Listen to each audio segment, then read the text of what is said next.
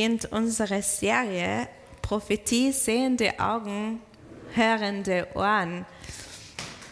Und heute ist der erste Teil von drei Teilen. Und äh, ich habe das Gefühl, ich habe so ein Abenteuer mit diesem Teil gehabt. Während der Vorbereitung habe ich Corona gekriegt und, und dann haben wir die Predigt verschoben und diese Woche war der Robin dreieinhalb Tage weg und ich habe das Gefühl gehabt, ich, ich mache so viel. Und, ähm, aber es, es war trotzdem schön zu sehen, wie Gott mich begleitet hat.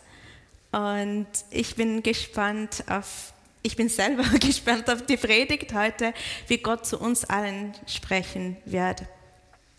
Und vielleicht vom Titel her ähm, habt ihr die Erwartung, dass wir jetzt gleich in das Thema äh, Prophetie eintauchen werden, dass wir darüber reden werden oder ich werde darüber reden, äh, wie man von Gott hört und wie man Prophetien interpretiert oder äh, wie man Visionen und Träume hat und kriegt. Heute werde ich euch aber enttäuschen. Drum geht's nicht. Es wird drum gehen in den anderen Predigten, aber heute geht's um die Grundlage vom ganzen Thema. Heute geht's um das, was wichtig ist, was das, was das Fundament ist, was die Basis vom Ganzen ist. Und das ist die Liebesbeziehung mit unserem Schöpfer. Gott ist die Dreieinigkeit und in sich lebt da so viel Liebe mit, also Vater, Sohn und Heiliger Geist. Das ist der Hauptgrund, wieso er alles macht, aus Liebe. Liebe zu uns, Liebe zur Welt, und manchmal können wir das vielleicht nicht verstehen und nicht sehen, aber was im Kopf bleiben muss, dass das aus Liebe ist, auch wenn ich es nicht verstehe. Und wenn ich das im Hinterkopf habe, dann, dann hilft es mir, Sachen zu sehen durch seine Augen. Und genau so ist es mit Prophetie. Wieso spricht Gott zu uns überhaupt? Er ist der Schöpfer des Universums und wir sind kleine Menschen. Wieso redet er mit uns? Aus Liebe, aus Liebesbeziehung. Und äh, ich möchte diese Serie auf das bauen. Auch wenn wir über Prophetie reden, es geht um die Liebesbeziehung mit, zwischen uns und Gott. Und das ist sehr, sehr wichtig, durch diese Serie und alles, was wir machen mit Jesus, dass wir das nicht aus dem Auge verlieren. Bevor äh, wir in die Bibelstelle eintauchen, möchte ich euch eine Geschichte von mir erzählen, die mit Prophetie nichts zu tun hat, aber ihr werdet die Verbindung dann später sehen. Äh, wie ihr wisst, ich bin nicht hier aufgewachsen. Ähm, ich habe Deutsch als Erwachsene gelernt. Ich habe mit Null an, angefangen. Vielleicht habe ich Hallo sagen können. Aber ich war in Wien äh, am Anfang äh, und ich habe einen Deutschkurs besucht und in Wien, ich rede jetzt nicht von vor 100 Jahren, ja, so alt bin ich noch nicht. Ähm, aber äh, damals, wie ich in Wien war, war es schon der Fall, dass äh, fast alle nach der Schrift geredet haben. Nicht so komplett Hochdeutsch, aber nach der Schrift und mit einem wienerischen Akzent, aber mehr oder weniger Hochdeutsch. Also ich habe Hochdeutsch im Kurs gelernt, ich habe Hochdeutsch fast in allen meinen äh, Freundeskreisen ähm, gehört, Fernseher, Radio. Ich war stolz auf mich, ich habe die Sprache schnell beherrscht. Nicht perfekt, aber gut genug. Dann bin ich nach Linz gezogen. Und ich habe sehr wenig verstanden. Und die Frage war, was habe ich in Wien gemacht die ganze Zeit? Was war das? Aber über die Wochen und die Monate habe ich die, den Dialekt her verstanden und ich war wieder also selbstbewusst und ich war stolz auf mich. Dann war ich am Wochenende in Tirol. Das war was? Ich habe viel gehört und wenig verstanden. Und, äh, aber über die Jahre habe ich mehr Tiroler kennengelernt und jetzt habe ich das Gefühl, okay, ich verstehe fast alles. Und wir sind vor ein paar Jahren nach Deutschland gefahren und am Weg sind wir zum Lidl gegangen. Und Lidl kenne ich hier. Ja, ich weiß, was Lidl ist. Ich weiß, was man in Lidl kaufen kann. Ich habe keine Probleme, wenn ich einkaufen gehe hier. Und ich gehe ins Geschäft rein und ich sehe das Wort Möhren. Und ich denke, was sind Möhren? Und darum sagt, ja, die Deutschen sagen Möhren zu Karotten. Es ist, wieso heißen sie nicht einfach Karotten? Wieso heißen sie Möhren? Ja? Und dann, ähm, ich, wir waren dort und ich wollte einen verlängerten bestellen, aber das heißt was anderes in, Öst, in, in Deutschland, glaube Kaffee Creme oder keine Ahnung. Ich habe nicht einmal einen Kaffee bestellen können. Und ich habe gedacht, wo ist mein Deutsch? und natürlich, man lernt Schweizer kennenlernen und das ist das Ende von Träumen und Hoffnungen, dann ist aus. Und das ist so immer so, ma, was habe ich die ganze Zeit gelernt? Ich, ich, ich habe das Gefühl, ich kann Deutsch und dann auf einmal verstehe ich so wenig oder ich weiß gar nichts. Und ah, das ist so frustrierend. Ich muss mit dieser Sprache weiterkämpfen und Deutsch ist keine äh, leichte fremde Sprache zu lernen. Und ich erzähle euch das nicht, um zu zeigen, dass meine Kämpfe mit Deutsch weitergehen, obwohl das der Fall ist, aber dass es in unserem Leben manchmal so ähnlich geht. Ein Kampf nach dem anderen, ein Problem nach dem anderen. Man kriegt keine Pause. Man kriegt keine Pause. Man löst das eine Problem, dann kommt das nächste, dann kommt das nächste. Meine Vergangenheit verfolgt mir. Meine Probleme hören nicht auf und ich kämpfe und ich kämpfe und es hört nicht auf. Es hört nicht auf. Das Leben in einer zerbrochenen Welt ist oft sehr schwierig. Manchmal müssen wir über unsere Kämpfe und Gefühle und, ähm, und Gedanken bitterlich ehrlich sein. Ja, wir kämpfen und manchmal muss man einfach davon auch erzählen. Wir können es nicht einfach zu uns und bei uns behalten.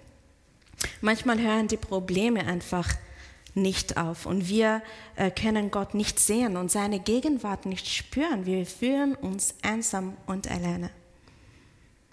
Es fühlt sich manchmal an, als ob er uns vergessen hätte, wie eine geistliche Finsternis. David redet oft über dieses Thema in den Psalmen. Alle Psalmen sind schön, aber die Psalmen von David gehen äh, so viel um das, dass er kämpft, um seine Kämpfe, weil er wirklich gekämpft hat. Der König wollte den David töten. Seine Freunde wollten ihn töten. Sein eigener Sohn wollte ihn töten. Sein Leben war immer in Gefahr. Er war immer bedroht. Er war immer auf der Flucht. Er hat keine Ruhe gekriegt. Und das sehen wir in den Psalmen, wie viel er gelitten hat. Aber wir sehen auch seine Beziehung zu Gott in den Psalmen, nicht nur die Kämpfe. Ich, wir werden heute Psalm 13 lesen und ich habe viele Übersetzungen verglichen, miteinander, aber auch mit Hebräisch. Und ähm, die, die Übersetzung, die ich heute verwende für den Psalm, ist, ähm, die heißt Ebbefeld. Weil ich habe gefunden, dass diese ähm, Übersetzung in diesem Psalm äh, der Originalsprache am nächsten ist. Psalm 13. Ein kurzer Psalm. Ich werde bei Vers 2 anfangen.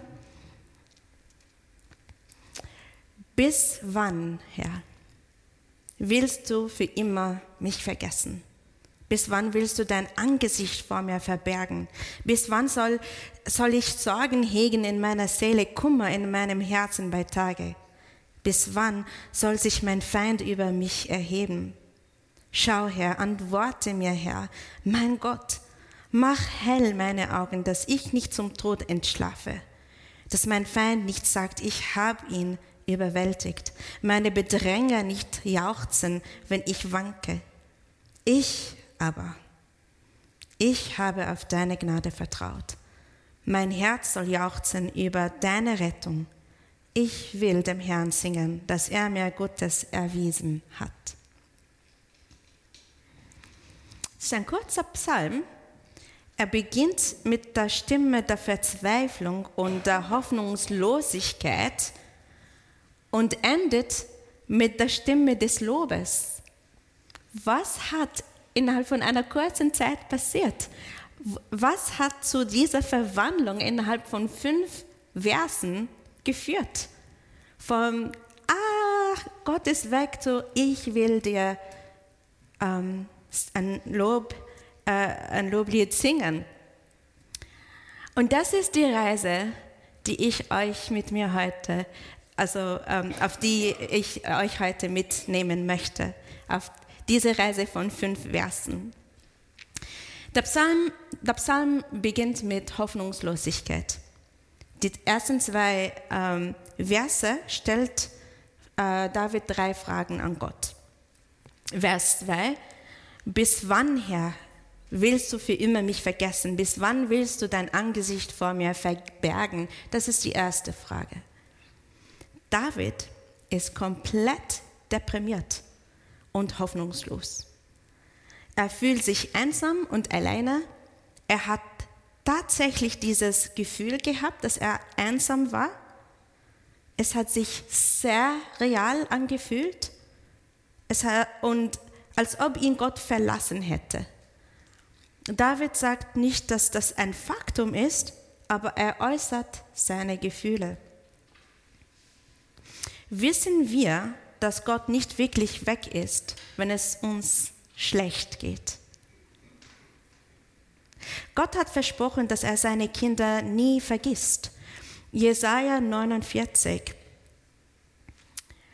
Doch Zion sagt, Zion Volk Israel, der Herr hat mich verlassen, der Herr hat mich vergessen.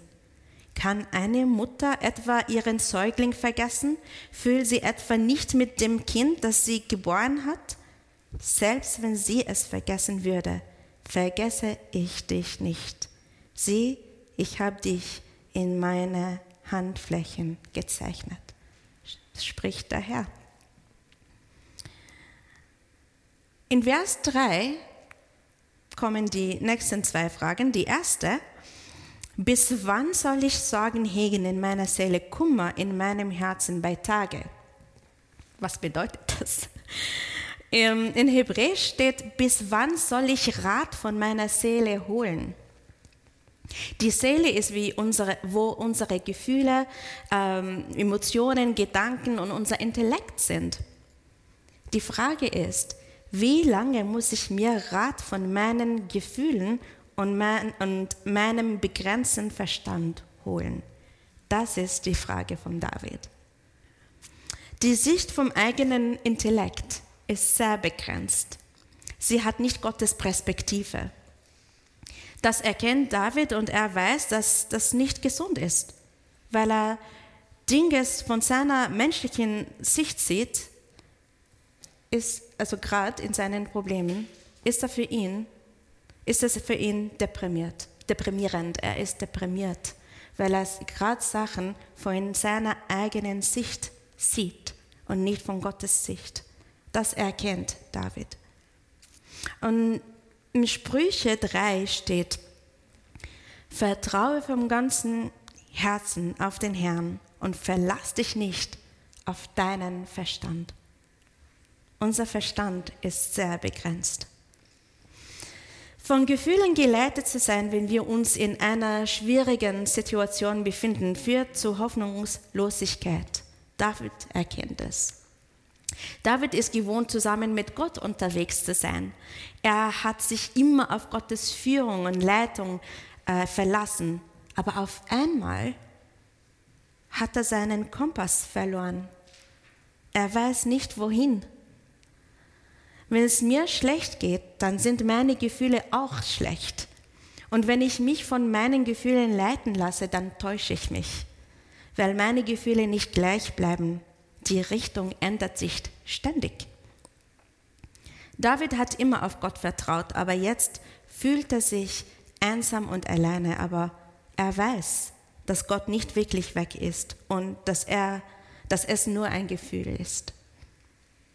Und dann kommt die dritte Sprache, äh, Sprache, Frage. Bis wann soll ich er soll sich mein Feind über mich erheben. David wusste, dass Gott ihn erwählt hat, sein Volk zu leiten. Also Davids Feinde sind auch Gottes Feinde. Und deswegen ist David verwirrt. Ähm, er ist schwach und der Feind glaubt, dass sein Gott wäre auch schwach. Und er versteht nicht, wieso Gott seine Macht und Heiligkeit in der Situation nicht zeigt. Und es geht uns manchmal auch so, Gott, wieso tust du nichts? du stehst da und tust nichts. Und das ist genau die Situation hier, die ähm, in diesem Vers, ähm, die wir in diesem Vers sehen. Äh, die Feinde lachen mich aus und die denken, dass du schwach wärst. Tu was, sag was. Okay, also Hoffnungslosigkeit, Verwirrung, keine Ahnung, was los ist. Gott, wo bist du? Du bist weg. Und dann kommt ein Gebet. Dann betet er. Der Isaac redet mit Gott. Und das ist voll interessant, weil beten wir, wenn wir äh, eine schwierige Situation durchmachen oder sind wir von Gott so beleidigt und wir wollen mit ihm nicht reden, weil er uns enttäuscht hat. Ich finde es wirklich ganz besonders da und ich kann davon so viel lernen. Er spürt Gottes Gegenwart nicht, er hört Gottes Stimme nicht und er kommt zu Gott und er betet. Das ist echt großartig. Jedes, jedes Gefühl ist wahr, aber nicht jedes Gefühl ist die Wahrheit. Unsere Gefühle sind da, aber die sind nicht die Wahrheit. David hat seine Gefühle nicht als Realität akzeptiert obwohl er sich so schlecht gefühlt hat. Und er betete. Vers 4. Schau, Herr, antworte mir, Herr. Mein Gott, mach hell meine Augen, dass ich nicht zum Tod entschlafe. David erkennt, dass er ohne Gott sterben wird. Er drückt seine Gefühle ehrlich aus. Er empfindet es so tragisch, dass er Gottes Gegenwart nicht spüren kann. Und es ist tragisch, wenn wir das Gefühl haben, dass Gott nicht da ist. Ihm ist es lieber zu sterben, als ohne Gott zu sein. Wenn wir Gottes Licht in unserem Leben nicht haben, dann schlafen wir geistlich ein. In Epheser 5 sagt Paulus, was aber sichtbar wird, wird nun auch Licht. Deshalb heißt es, wach auf, du Schläfer, steh von dem, den Toten auf, dann wird Christus dir aufleuchten. Ohne sein, sein Licht ist es Finsternis. Wir reden nicht so mit Menschen, die wir nicht kennen oder kaum kennen. Diese Ebene von ganz tiefer Ehrlichkeit geschieht in ganz tiefen und engen Beziehungen. Und so redet David mit Gott, weil er in einer engen Beziehung mit ihm ist. David ist weise genug, um zu wissen, dass seine Gefühle seine Sicht verblenden können. Seine Augen sind in seinem Umstand verschwommen und er braucht Gottes Weisheit und Führung und er bittet darum, er bittet darum. Mach hell meine Augen. Wenn Gott zu ihm redet, dann gibt es eine Richtung.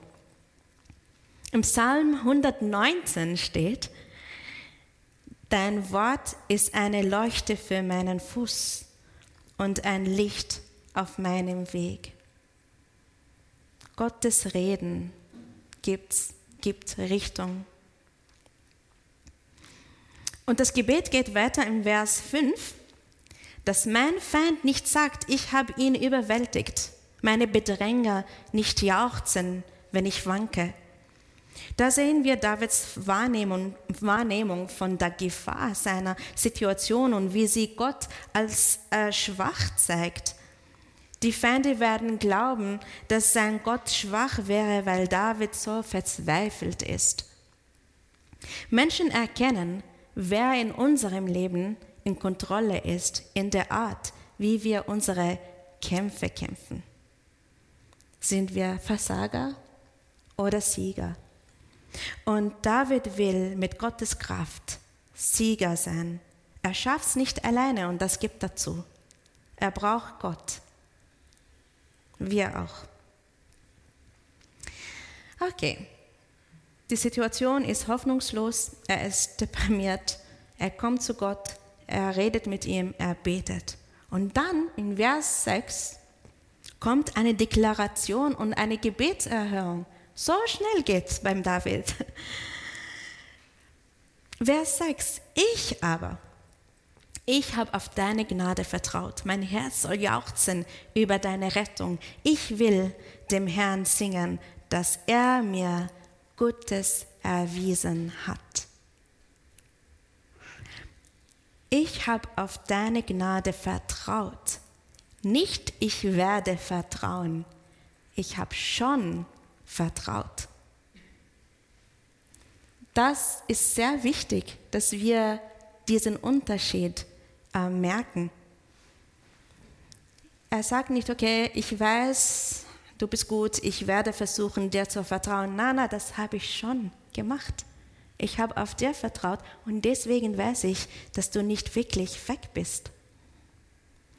David hat die Gewissheit, dass ihn Gott retten wird, obwohl er noch kein Licht am Ende des Tunnels sehen kann, obwohl ähm, er freut sich, obwohl er ähm, noch keine Spur von der Rettung sieht, aber er weiß, sie kommt.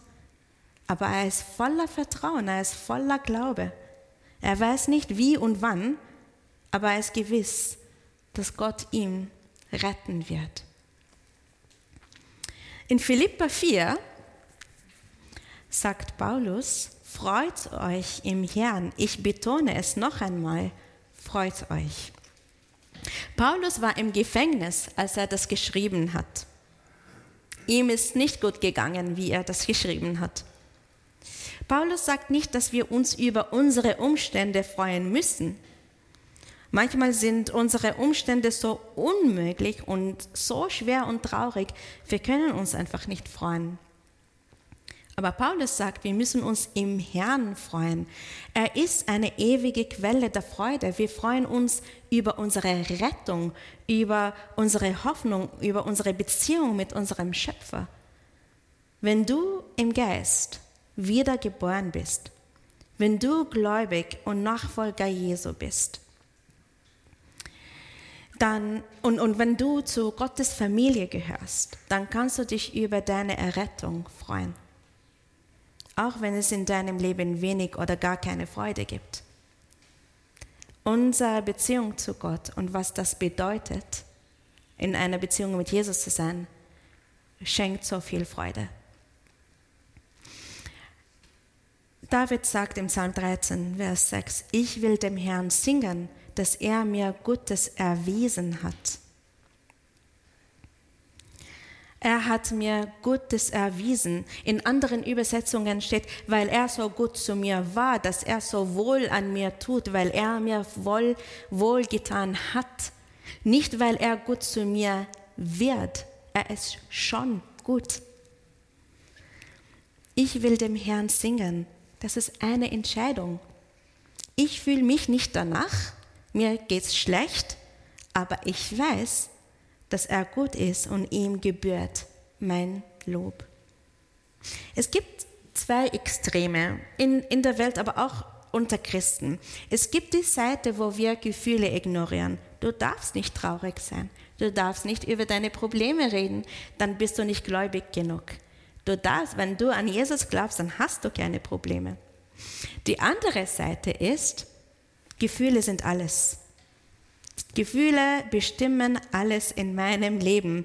Und ich will Gott nicht preisen, weil ich mich nicht danach fühle. Das ist tragisch. Tue ich Gott einen Gefallen, wenn ich ihn preise? Wir geben uns selbst so viel Wert manchmal. David kommt von einer tiefen Ebene der Depression und sagt, ich will dem Herrn ein Loblied singen. Ich will das, obwohl, es, es, es, obwohl mir geht's wirklich schlecht.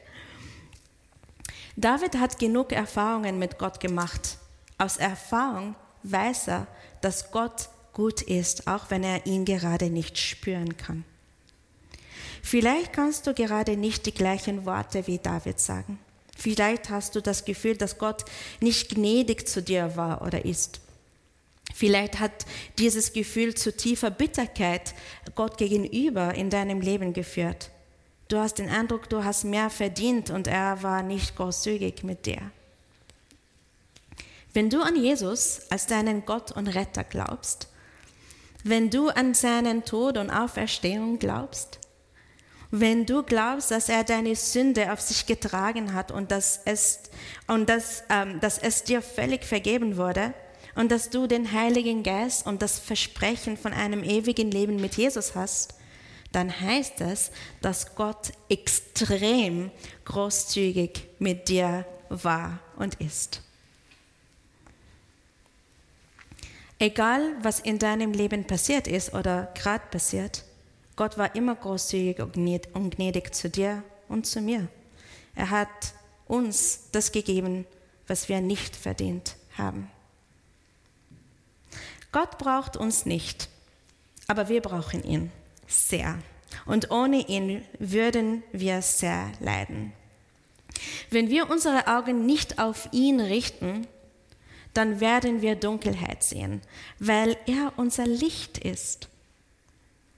Wir preisen ihn, weil er es wert ist, weil er gut und großzügig, ist und nicht, weil es uns gerade gut geht und wenn nicht, dann preisen wir ihn nicht. Meine Gefühle und Emotionen dürfen nicht die Wahrheit bestimmen. Wir Nachfolger Jesu sollen uns vom Heiligen Geist führen lassen, was für viele Menschen fremd ist. Unsere Gefühle sind ein tolles Geschenk von Gott. Wir wurden von ihm in seinem Ebenbild erschaffen. Gott hat auch Gefühle, aber er ist auch perfekt. Wir nicht. Wir sind nicht perfekt. Das heißt, dass unsere Gefühle oft verwirr, verwirrt und verwirrend sind. Wir leben in einer Gesellschaft, die uns ständig die Botschaft vermittelt, dass wir unseren Gefühlen folgen sollten. Es fühlt sich gut an. Es ist sicher nicht falsch, wenn es sich gut anfühlt. Wir sind Gefangene unserer Gefühle.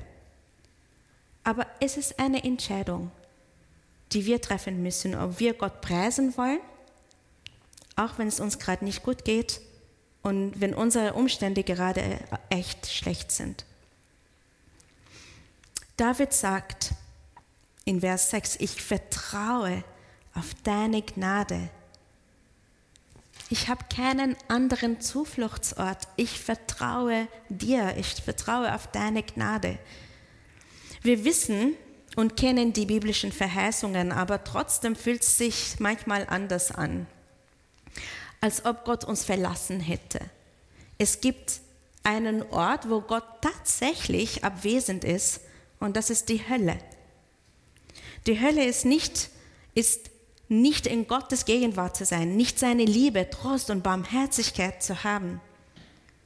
David hat starke Gefühle, die eine Realität schaffen, die sich wie die Hölle anfühlt, aber das sind nur seine Gefühle gewesen und nicht die Realität. Das Einzige, worüber David jubeln kann, ist seine Errettung, die Gott ihm gegeben hat. Vielleicht leidest du an einer Krankheit. Vielleicht befindest du dich gerade in einem Konflikt. Vielleicht hast du Beziehungsprobleme oder Schwierigkeiten in, de in deiner Arbeit. Kannst du trotzdem sagen, ich will dem Herrn ein Loblied singen, weil er so gut zu mir war. Wir erleben die Güte unseres Herrn täglich seine Versorgung, seine Liebe, sogar unser Atemzug kommt von ihm. Hiob hat viel gelitten, er hat alles, alles verloren, was man verlieren kann und noch dazu hat er Krankheiten gekriegt. Also schlimmer geht es nicht. Ja? Und, aber er sagt trotzdem in Kapitel 12, Hiob Kapitel 12, frag die Tiere, sie werden dich lehren. Frag die Vögel am Himmel, sie verraten es dir. Richte deine Gedanken auf die Erde, sie wird dich unterweisen. Auch die Fische, Fische im Meer werden es dir erzählen. Sie alle wissen, dass der Herr sie geschaffen hat. Denn das, das Leben eines jeden Geschöpfes und der Atem jedes Menschen liegt in seiner Hand. Es gibt so viel zu lernen aus Psalm 13. Wir können zu Gott kommen und alles ganz ehrlich erzählen. Er versteht das und er liebt uns, egal was unsere Beschwerde ist. Er fühlt sich nicht bedroht von unseren Vorwürfen. Er ist unser himmlischer Vater und er will, dass wir mit ihm, äh, mit unseren Schwierigkeiten zu ihm kommen.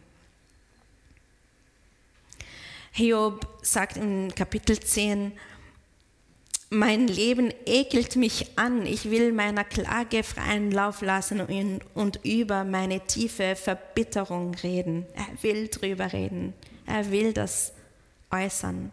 Wir können mit Gott drüber reden. Okay, vielleicht, ja, schöner Psalm, schön, dass wir den Psalm besser verstehen. Was hat das eigentlich mit Prophetie zu tun? Was hat das mit Jesus so direkt zu tun? Jesus ist derjenige, der Gottes Abwesenheit am Kreuz wirklich erlebt hat. Gott hat sein Angesicht von ihm verborgen, als er die Sünde der Welt auf sich getragen hat. Wie David gelitten hat oder wie wir leiden, ist mit dem Leid von Jesus nicht vergleichbar. Im Markus 15 steht, als aber die sechste Stunde anbrach, kam eine Finsternis über das ganze Land bis zur neunten Stunde. Und um die neunte, neunte Stunde rief Jesus mit lauter Stimme und sprach, Eloi, Eloi, lama sabachthani. Das heißt übersetzt, mein Gott, mein Gott, warum hast du mich verlassen? Jesus war immer in einer ganz engen Verbindung mit dem Vater und auf einmal war er ganz alleine mit der ganzen Last. Jesus ist derjenige, der gegen Gottes Feinde gekämpft hat. Er hat gegen Gesetzlichkeit gekämpft, die die Herzen von Menschen kaputt gemacht hat. Er hat Dämonen ausgetrieben, die die Menschen fast umgebracht haben. Und er hat den Teufel und den Tod besiegt. In Jesus haben wir das ewige Leben. Leben. Wir werden nicht in den Todesschlaf versinken. Paulus sagt in Römer 8, also gibt es jetzt für die, die zu Christus Jesus gehören, keine Verurteilung mehr.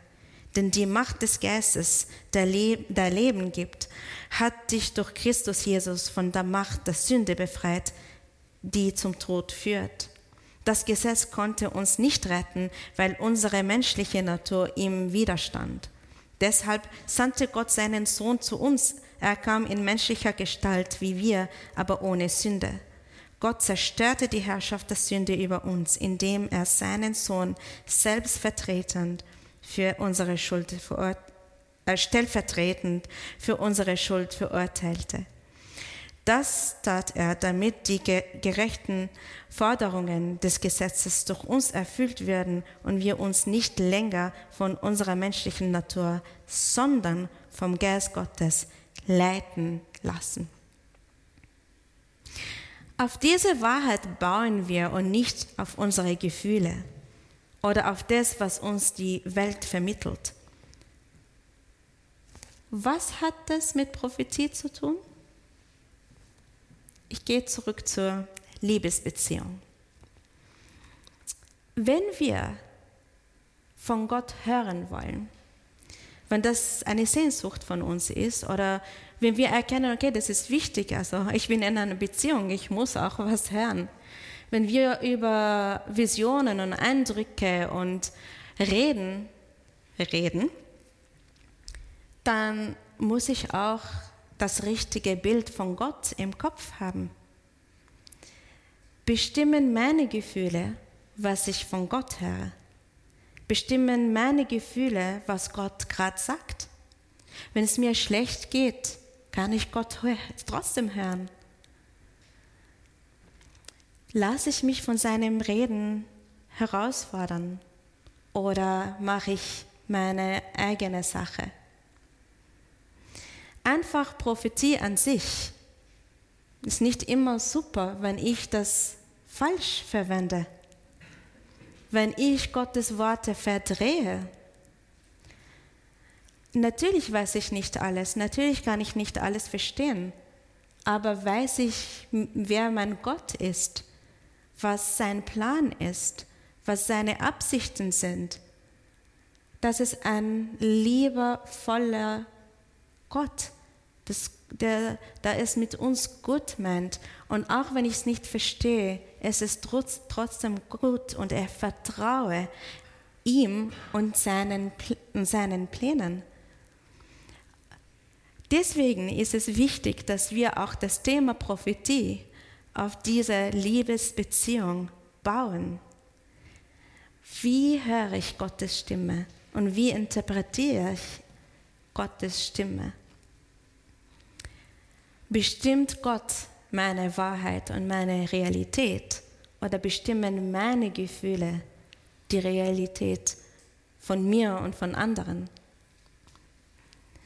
Wir wollen Gottes Stimme richtig hören, auch wenn es uns schlecht geht, weil wir an ihn glauben, weil wir ihm vertrauen, weil er gut ist. Psalm 13, Vers 6. Ich aber, ich habe auf deine Gnade vertraut. Mein Herz soll jauchzen über deine Rettung. Ich will dem Herrn singen, dass er mir Gutes erwiesen hat.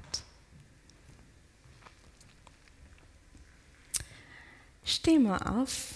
Ich möchte mit einem Gebet abschließen.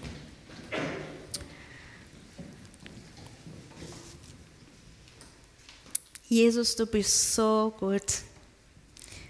Du bist so gut. Du hast das tausendmal mehr bewiesen, wie toll du bist. Du hast, du hast für uns so viel gelitten, aber du bist Sieger und du hast den Tod besiegt und dadurch sind wir Sieger in dir. Hilf uns, aus diesem Sieg zu leben. Heiliger Geist, komm und führe uns und leite uns und hilf, hilf uns, unsere Augen auf dich zu richten, unsere Ohren wirklich auf dich zu richten. Wir wollen deine Stimme hören, wir wollen deine Wege sehen, wir wollen dein Licht haben in unserem Leben, damit wir keine verschwommenen Augen haben. Wir wollen dich und deine Pläne klar sehen. Sprich zu uns, Herr, red zu uns und hilf uns, dein Wort zu verstehen. Hilf uns, ein Segen für andere zu sein, auch wenn es uns gerade nicht gut geht, dass du durch uns wirkst. Aus deiner Kraft funktionieren wir. Hilf uns wieder David sein, der auf dich vertraut hat. Wir wollen voller Vertrauen und voller Glaube sein, weil du so gut bist immer, in der Vergangenheit, jetzt und in der Zukunft. Du bist gut. Amen. Ja, bleiben wir noch, bleiben wir noch in der Haltung ein bisschen. Ich habe das Gefühl.